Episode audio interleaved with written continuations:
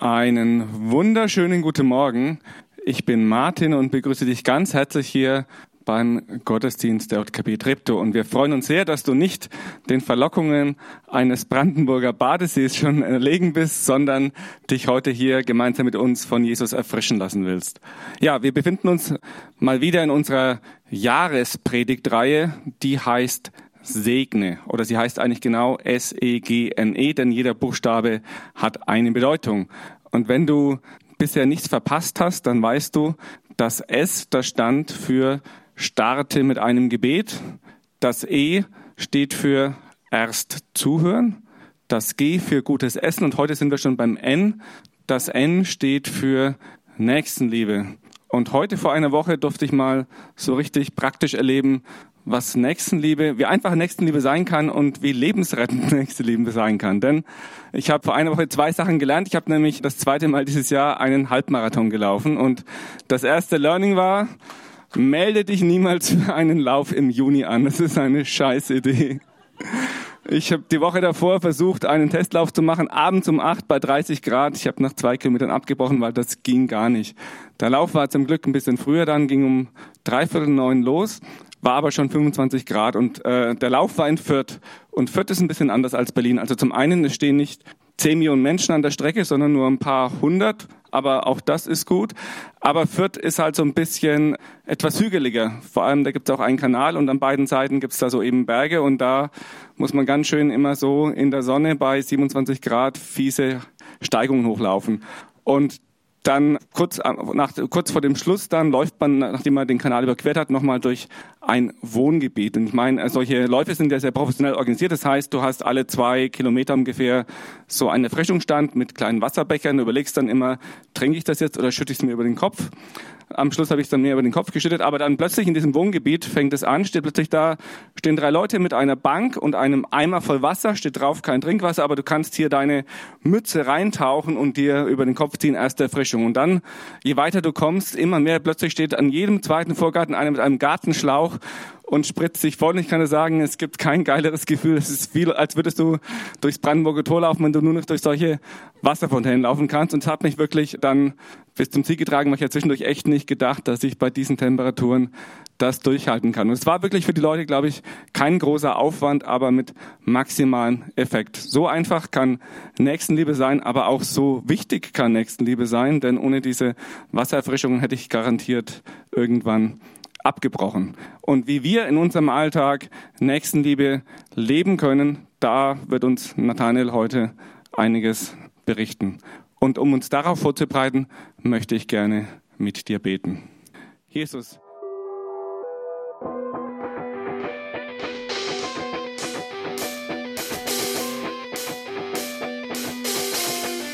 Party on.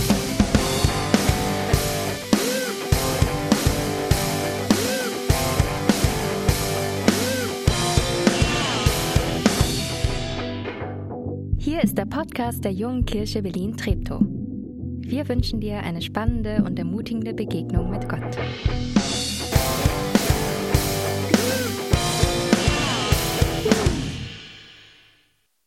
Ja, auch einen wunderschönen guten Morgen von mir. Wir können einen Segen für andere sein, weil Gott uns segnet. Und wir machen heute Morgen was Phänomenales. Wir wollen den kleinen Kai segnen. Jetzt ist irgendwas, das in, in Corona-Zeiten irgendwie immer so ein bisschen zu kurz kam und runtergefallen ist und etwas, das wir super gerne machen, Kinder zu segnen. Und bevor der Kai und seine Geschwister und äh, seine Eltern und seine Patin hier nach vorne kommen und ihn segnen, möchte ich euch sagen, warum wir eigentlich Kinder segnen, weil das könnte ja eine Frage sein. Und dazu lese ich euch erstmal ein paar Worte aus dem Markus-Evangelium, aus dem zehnten Kapitel, aus dem Neuen Testament. Da steht folgende Geschichte. Einige Eltern brachten ihre Kinder zu Jesus, damit er sie segnete. Die Jünger aber wollten sie wegschicken. Jesus, als Jesus das merkte, wurde er zornig. Lasst die Kinder zu mir kommen und haltet sie nicht zurück. Denn für Menschen wie sie ist Gottes neue Welt bestimmt. Hört, was ich euch sage. Wer sich die neue Welt Gottes nicht wie ein Kind schenken lässt, dem bleibt sie verschlossen. Dann nahm er die Kinder in seine Arme, legte ihnen die Hände auf und segnete sie. Jesus hat Kindern die Hände aufgelegt. Jesus hat Kinder gesegnet und ihnen das Reich Gottes, seine neue Welt zugesprochen. Sie gehört ihnen. Und deswegen war es auch der Wunsch von Chris und Christine, ihren Kai heute Morgen segnen zu lassen. Was ist eine Segnung eigentlich? Eine Segnung ist nicht, wir haben vor zwei Wochen eine grandiose Taufe erlebt. Jana, willst du ausrasten oder später? Okay. Wirklich, wirklich toll. Sieben Menschen, die Ja sagen. Die Segnung ist keine Trockentaufe. Eine Taufe ist was Einmaliges. Dieses Ja, das Gott mir zuspricht, das ich bestätige in der Taufe. Eine Segnung ist, ist es nicht. Eine Segnung, eine Segnung ist das, was wir eigentlich viel öfter machen und auch ständig tun. Jeden, am Ende jedes Gottesdienstes empfangt ihr den Segen Gottes. Also warum dann eine Kindersegnung? Wir glauben, dass Gott jeden Menschen bedingungslos annimmt. Und das ist Kai. Ihr hört ihn schon mal. Ich finde es super, dass er schon mal sich hier auch vorstellt. Bei der Kindersegnung wollen wir genau die, diese Allerjüngsten unter Gottes Schutz stellen und das ihnen zusprechen, hey, Gott ist für dich, Gott liebt dich, Gott hat so viel Gutes für dich, für dein Leben. Und zum einen stehen nachher die Eltern hier vorne und bekräftigen und sagen, wir wollen unser Kind gemeinsam mit Gott erziehen. Und zum anderen wollen wir als JKB, als Kirche hinter euch stehen und sagen, wir beten für euch, und wir unterstützen euch, da wir uns braucht. Und das Patenamt, Nanu ist Patin, ist auch was total Schönes, nochmal Menschen an Kais Seite zu stellen, die ihn auf diesem Weg begleiten, für ihn beten, für ihn da sind. Und dann kann Kai eines Tages, wenn er das möchte, zu dem Ja, das Gott zu ihm gesprochen hat, sein Ja sagen und sich taufen lassen. Und deswegen die Einladung jetzt an euch, äh, lieber Christ, liebe Christine, kommt hier nach vorne, bringt eure Kiddies mit, Nanu. Ihr dürft auch klatschen. Ah, Martin, wir brauchen noch ein Handmikrofon. Ah ja, super.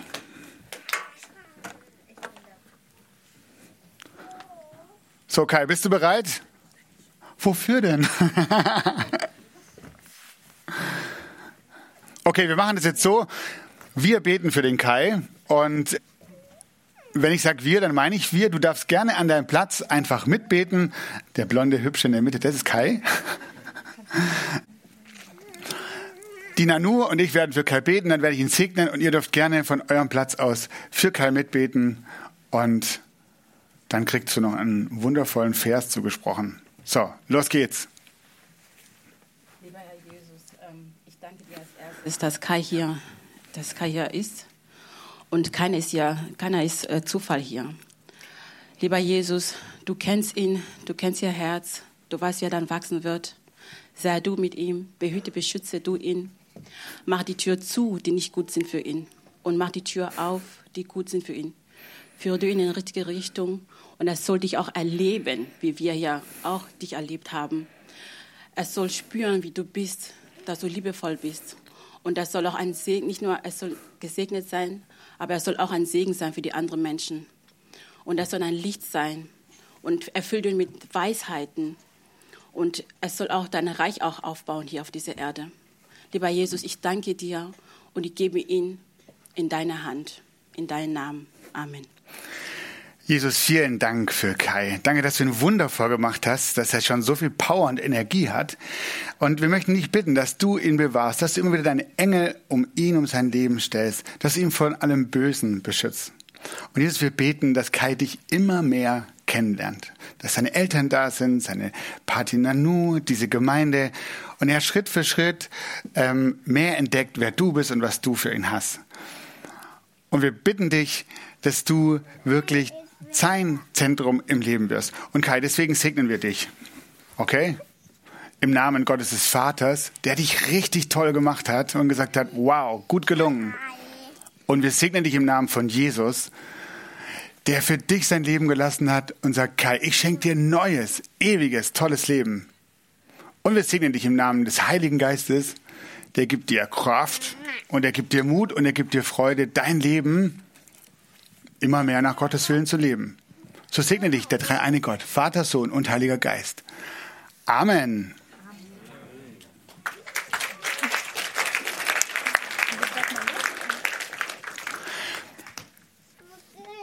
Ich habe äh, Christine und Chris gefragt, wie ist es, habt ihr, habt ihr einen Bibelvers, den ihr den beiden mitgeben wollt? Und, und, und Chris hat gesagt, ja, ich habe einen Vers, hatte mir den geschrieben, dachte ich, super. Vor ein paar Tagen habe ich mich hingesetzt und wollte den Vers ähm, Sandra schicken, damit sie den in diese tolle Urkunde machen kann. Dann denke ich, mh, hm, ich glaube, jetzt habe ich den Vers irgendwie, habe ich nochmal nachgeguckt. Da habe ich mir eine andere Bibelübersetzung aufgeschlagen, dachte ich, hm, komisch, irgendwie stimmt da was nicht. Das kann nicht der Vers sein habe ich so ganz vorsichtig mal ähm, Chris geschrieben, eine Mail, so, hey und so, voll das schön, also ich, du hast einen bestimmten coolen Vers ausgesucht. Ich bin irgendwie, ich glaube, bei mir ist ein Dreher drin und er sagt, nee, Nati, das ist der Vers, den ich meine. Nicht so, hey, cool, erzähl. Und was er dann erzählt hat, das hat mich sehr tief berührt. Und ich werde euch jetzt diesen Vers lesen, den die beiden für Kai ausgesucht haben. Und ich habe Chris gebeten, ob er das, was er mir gesagt hat, auch euch sagen würde, warum sie diesen Vers ausgesucht haben. Der Vers steht in Markus 2, Vers 9. Da steht, was ist leichter, diesem Gelähmten zu sagen, deine Schuld ist dir vergeben, oder steh auf, nimm deine Matte und geh umher. Ja, ähm, ja, wenn wir das Kursevangelium gelesen haben, dann sind wir über diesen Vers immer wieder, also ja, nicht gestolpert, sondern einfach den fanden wir einfach sehr, sehr, sehr schön, weil das einfach eine unglaublich wichtige Frage ist, finde ich. Und ähm, für Jesus ist die auch ganz klar zu beantworten. Also es ist natürlich ein größeres Wunder, dass jemand Sünden vergeben kann und den Zugang zu Gott wieder öffnen kann, egal was vorher passiert ist, als dass man Wunder wirkt wie eine Lähmung zu heilen zum Beispiel. Und wir haben uns so vorgestellt, wenn Kai ein bisschen älter ist und ähm, vielleicht nicht alles immer so prima läuft und er auch anfängt zu beten und dann gibt es vielleicht mal eine Gebetserhörung, aber dann gibt es vielleicht auch mal keine und dass er dann nicht anfängt, sofort am Glauben zu zweifeln oder an Gott zu zweifeln, weil er denkt, das ist das Zentrum des Glaubens, dass ich bete und dass mir das dann erfüllt wird, sondern das Zentrum ist, ähm, dass Jesus den Zugang geöffnet hat und dass wir eine Verbindung und eine Beziehung zu Gott haben dürfen. Genau. Vielen, vielen Dank. Ich gebe euch diese Urkunde. Wir wünschen euch als Gemeinde Gottes Segen. Habt den Mut, Kai Jesus groß zu machen, die Bibel groß zu machen und habt äh, wisst, dass diese Gemeinde hinter euch steht, mit euch ist, von der ihr ein unglaublich wichtiger und großer Teil seid. Ihr dürft euch gerne wieder hinsetzen. Vielen, vielen Dank.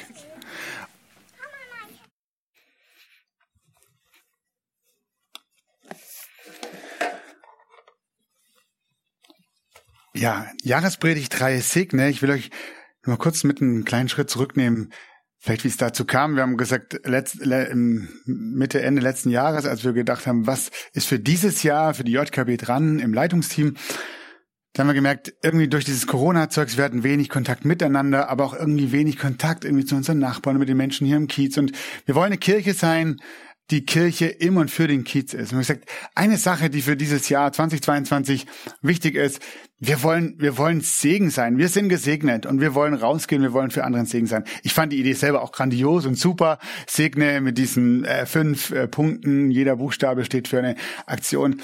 Ich hätte nicht gedacht, muss ich euch ehrlich sagen an dieser Stelle, ich hätte nicht gedacht, wie sehr mich selber diese Reihe packt und auch verändert wenn ihr euch erinnert, oder die, die vielleicht auch Teil sind, wir haben angefangen mit diesem S, starte mit Gebet. Und die, die Idee war, such dir doch mal bewusst vier bis acht, also starte mit vier Leuten aus deinem Umfeld, schreib die mal auf, schreib die mal irgendwo auf eine Karte oder wir haben gesagt, zeichne dir dein Haus und vielleicht zeichnest du noch hin, wo die wohnen.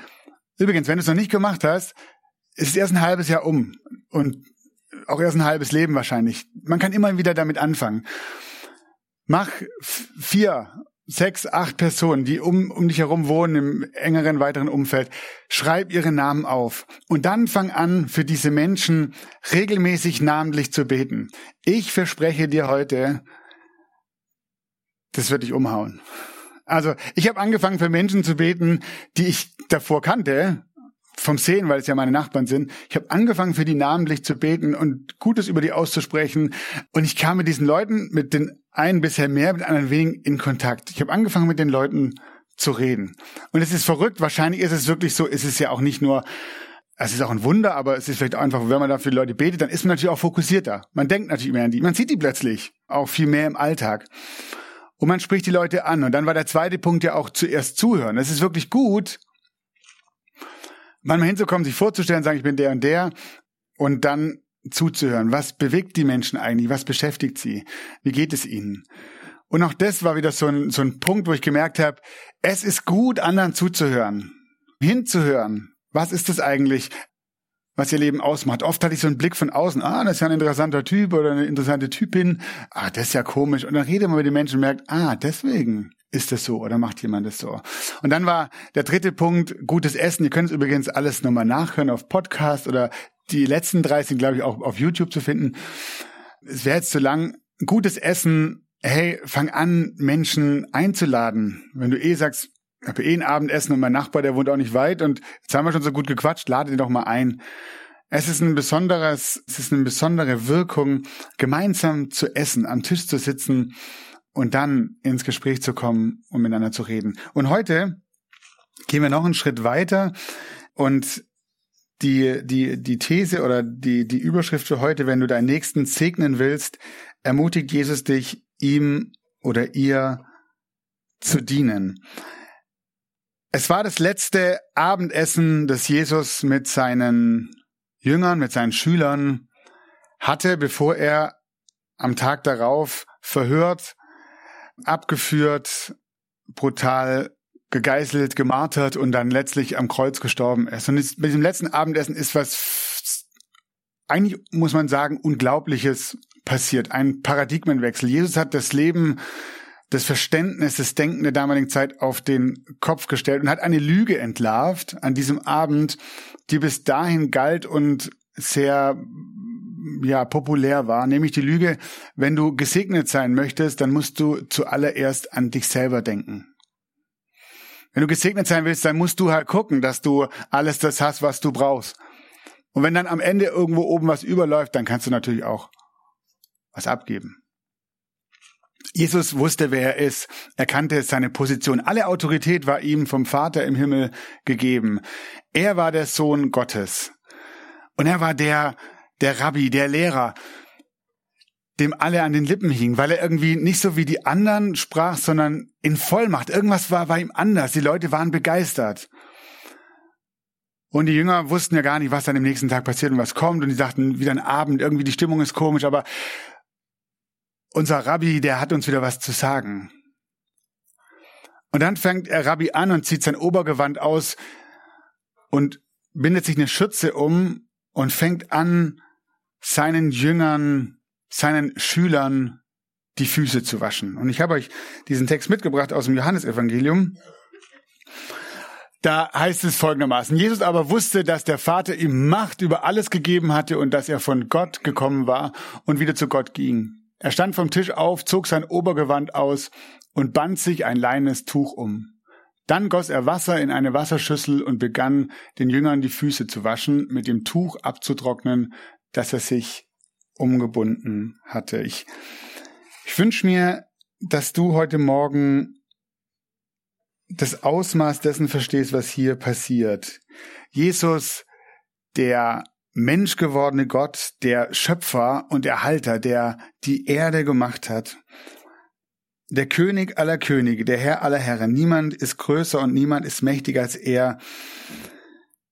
Ich glaube, wenn du damals in diesem Raum gewesen wärst, selbst wenn du nicht geglaubt oder gewusst hättest, dass er Gottes Sohn ist, du hättest gemerkt, was für ein autoritärer im Sinne von vollmächtiger Lehrer er ist. Wahrscheinlich hätte er dich und mich auch in seinen Bann gezogen mit dem, was er gesagt und getan hat. Dieser Jesus steht auf und es war damals völlig üblich, dass man die Füße gewaschen hat, bevor man zu Tisch saß, weil in dieser Kultur waren die Leute natürlich mit offenen Schuhen, staubigen Straßen unterwegs und dann war es üblich, dass die Füße gewaschen wurden. Aber in der Praxis war das so, dass die Füße von dem gewaschen wurde, der den niedrigsten Rang im Haus hatte, also ein Hausangestellter, ein Diener, vielleicht ein Sklave. Und ja, man muss nicht erwähnen, dass es vielleicht eine unangenehme Aufgabe war. Waren auch wahrscheinlich nicht so Pediküre-Maniküre-Füßchen dabei, wie das heute ist, sondern da waren auch geschrundene, offene Füße. Und ich äh, kann mir gut vorstellen, ich an meiner Stelle bin ganz ehrlich, hätte meine Nathanael-Vermeidungstaktikstrategie angewandt. Kennt ihr die vielleicht auch aus der Schulzeit? Der Lehrer sagt, komm mal nach vorne, muss jemand was vorrechnen. Ich konnte dann immer gut irgendwas so tun, als hätte ich jetzt was anderes zu tun. Ich hätte mir damals eingeredet, naja, so dreckig sind die Füße gar nicht. Oder ich habe Rücken, leider. Vielleicht kann es jemand anders von euch machen. Ich hätte es, glaube ich, nicht so richtig toll gefunden. Den eigenen Ruf und die eigene Ehre zu schützen war der damaligen Kultur äußerst wichtig. Die eigene Ehre lässt sich vielleicht mit zur Einstufung von heute vielleicht so von einer Kreditfähigkeit vergleichen. Je mehr Punkte man auf dem Ehrekonto hat, umso größere Privilegien, umso mehr Ansehen besaß man. Und wenn du die hohe Punktzahl hast, dann konntest du erwarten, dass andere dir dienen. Wenn du auf deinem Ehrekonto, wenn du wenig zu geben hattest, dann war klar, du bist dafür zuständig, anderen zu dienen. Und es war klar, dass jemand wie Jesus in der Öffentlichkeit nicht anderen die Füße wäscht. Niemand würde sowas riskieren. Niemand würde seine Ehre, seine, seine Anerkennung riskieren und so einen Job machen. Und deshalb reagiert auch einer seiner Jünger, der mit der lautesten Klappe vielleicht, der, der, der diesem Schülerkreis anstand, Petrus vorstand, auch total äh, irritiert.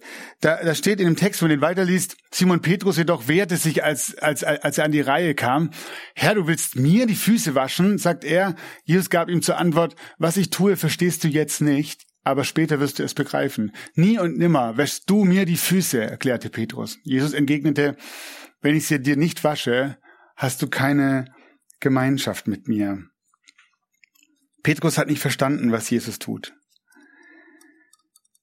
Es ist nur wenige Stunden davon entfernt, dass Jesus nicht nur seine Krone gegen eine Schürze eintauscht, sondern seine Krone gegen ein Kreuz eintauscht. Er würde ganze Last deiner und meiner Schuld, die Last der Welt tragen und ein für alle Mal die Mauer, die sich zwischen Gott und Menschen aufgebaut hat, einreißen, damit unsere Beziehung, deine und meine Beziehung, die Beziehung der Menschheit zu Gott wiederhergestellt ist. Was Jesus in der Nacht vor seiner Kreuzigung tut, das war nicht noch irgendwie so eine freundliche Geste, so ein Hey, ihr wisst schon, ich will auch irgendwie in euch, bei euch in guter Erinnerung bleiben und Best Buddies und so.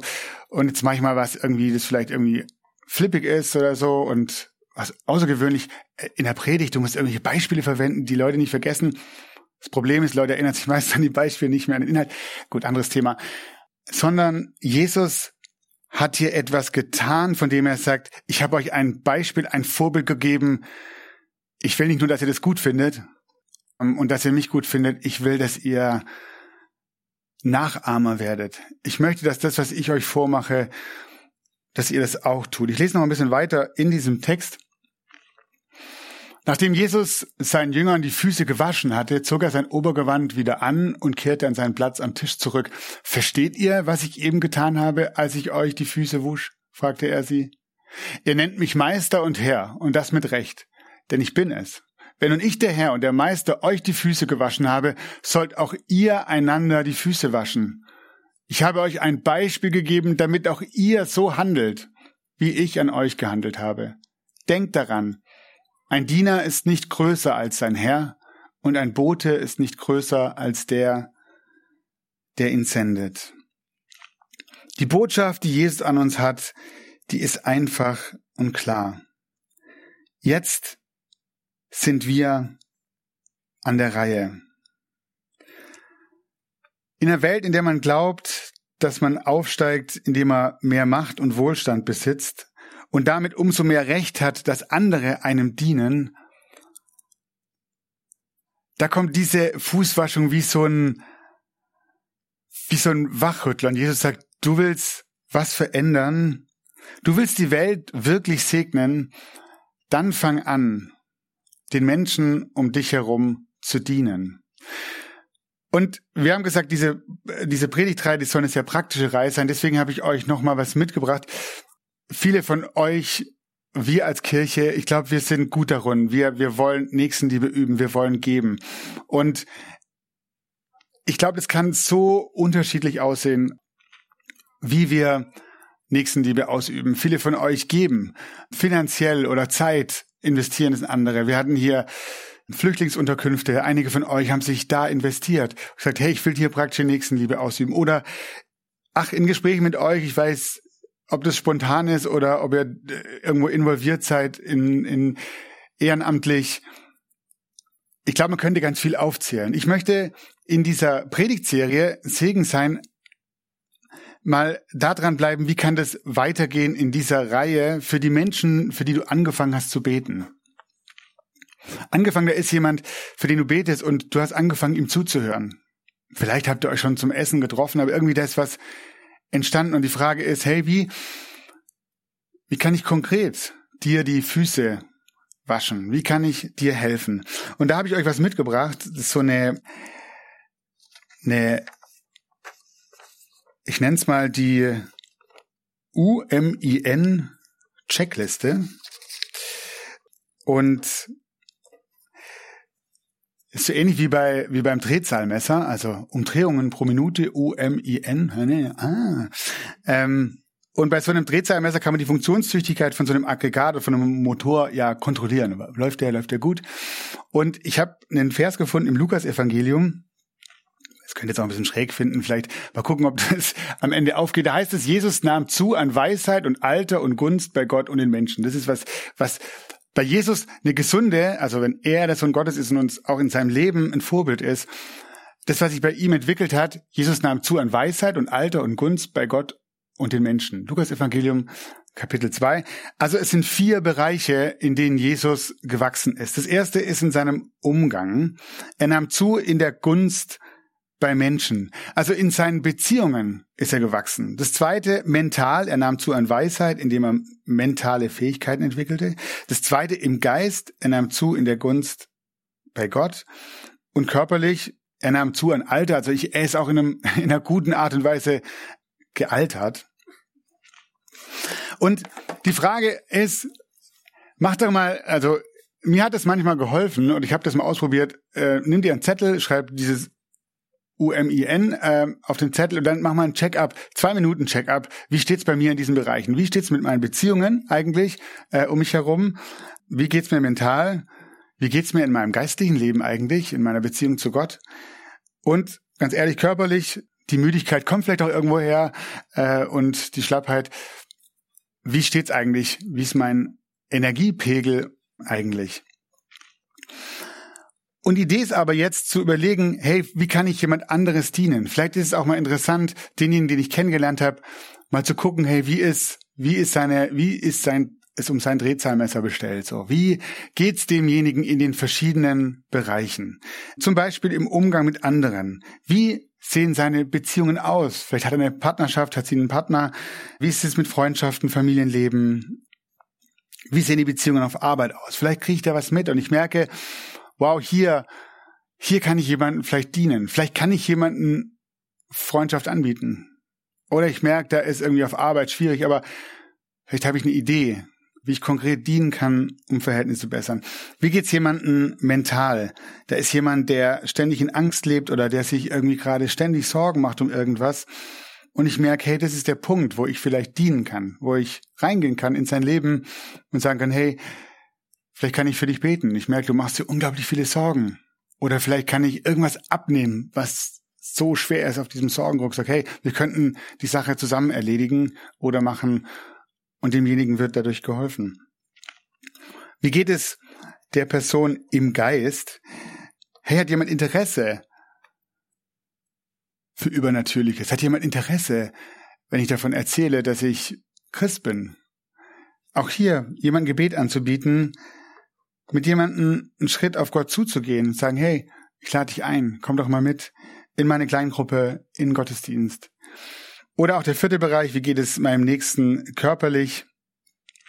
Auch hier einfach zu merken, da ist jemand, der einfach körperlich völlig ähm, vielleicht am Ende ist oder, oder gerne mehr Sport machen würde, aber es nicht hinbekommt. Und ich sage, hey, komm, dann gehen wir halt zusammen Sport machen. Oder immer müde ist, weil einfach jeden Abend viel zu viel Amazon-Päckchen austragen muss und ich sage, hey, ich fahre die nächste Schicht für dich und du packst dich einfach mal hin. Weiß gar nicht, ob das geht, aber bestimmt.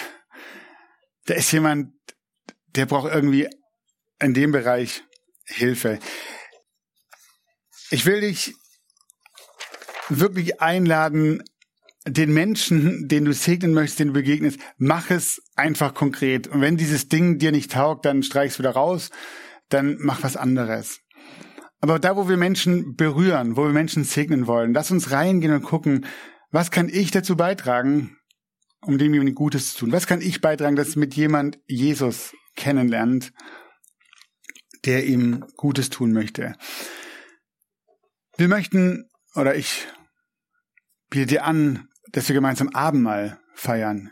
Jetzt und hier. Und das Schöne an dieser Geschichte ist, dieser Petrus, der völlig ausrastet und ausflippt und sagt, hey Jesus, niemals wirst du mir die Füße waschen. Und Jesus sagt zu ihm, hey Petrus, wenn du das nicht zulässt, dann wirst du keine Gemeinschaft mit mir haben. Das war so ein Typ von Extremen, ja. Und dann flippt er wieder aus und sagt, Jesus, wenn es so ist, hey, dann dusch mich komplett. So, dann wasch alles von mir. Und Jesus sagt, nee, stopp. Du bist schon, du bist schon rein. Und Jesus hat auch was was vorausgegriffen. Er hat gesagt, was Jesus meint ist, es ist, es wird, ich gehe ans Kreuz, ich, ich stelle die Beziehung zu Gott wieder her, ich, ich wasch dich rein, ich wasch dir deine Schuld ab. Aber es ist immer wieder gut, sich von Jesus die Füße waschen zu lassen. Das heißt, als Jesus am Kreuz gestorben ist und wieder auferstanden ist, da hat er für meine Schuld bezahlt. Er hat mir mit dem Platz getauscht. Und er bietet mir das an. Und er sagt, die Beziehung zu Gott ist wieder möglich. Durch mich. Alles, was ich tun muss, ist diesem Jesus zu vertrauen und ihm zu glauben. Aber wisst ihr, es gibt Momente in meinem Leben, wo ich denke, stimmt es wirklich? Ist es so? Hat er mir wirklich vergeben? Oder es gibt Dinge, wo ich merke, ich, ich werde die irgendwie nicht los, ich weiß es, aber es geht nicht. Und Jesus sagt, dann komm zum Kreuz. Deswegen feiern wir jeden ersten Sonntag im Monat das Abendmahl, um uns von Jesus die Füße waschen zu lassen, um uns es zusprechen zu lassen, ich wasch dir das ab, was dich belastet, was dich, ja, was, was, was dir gerade so schwer ist. Du bist eingeladen, dieses Abendmahl heute mitzufeiern. Wenn du sagst, ja, ich setze mein Vertrauen auf Jesus. Ja, ich glaube, dass er für mich am Kreuz gestorben ist, dass er nach drei Tagen auferstanden ist und dass er lebt. Durch den Tod von Jesus spricht Gott uns Vergebung und Heilung zu, hier, heute, durch das Abendmahl. Und wenn du deine Sünde bekennst und sie Jesus gibst, egal wie groß, wie schlimm, dann vergibt Gott dir gerne. Du bist durch den Tod von Jesus Christus gerecht gemacht. Ganz egal, was deine Gefühle sagen, ganz egal, was die Menschen um dich herum vielleicht über dich sagen. Gott vergibt dir. Und wir nehmen uns jetzt einen Moment, wo du vor Jesus stehen kannst. Hier gibt ein Kreuz, vielleicht ist es innerlich schön, da zu stehen und ihm einfach das zu nennen, wo du merkst, das steht zwischen mir und Gott. Vielleicht auch zwischen mir und anderen Menschen, vielleicht auch zwischen mir selber, wo ich mit mir unversöhnt bin. Sag es Gott jetzt.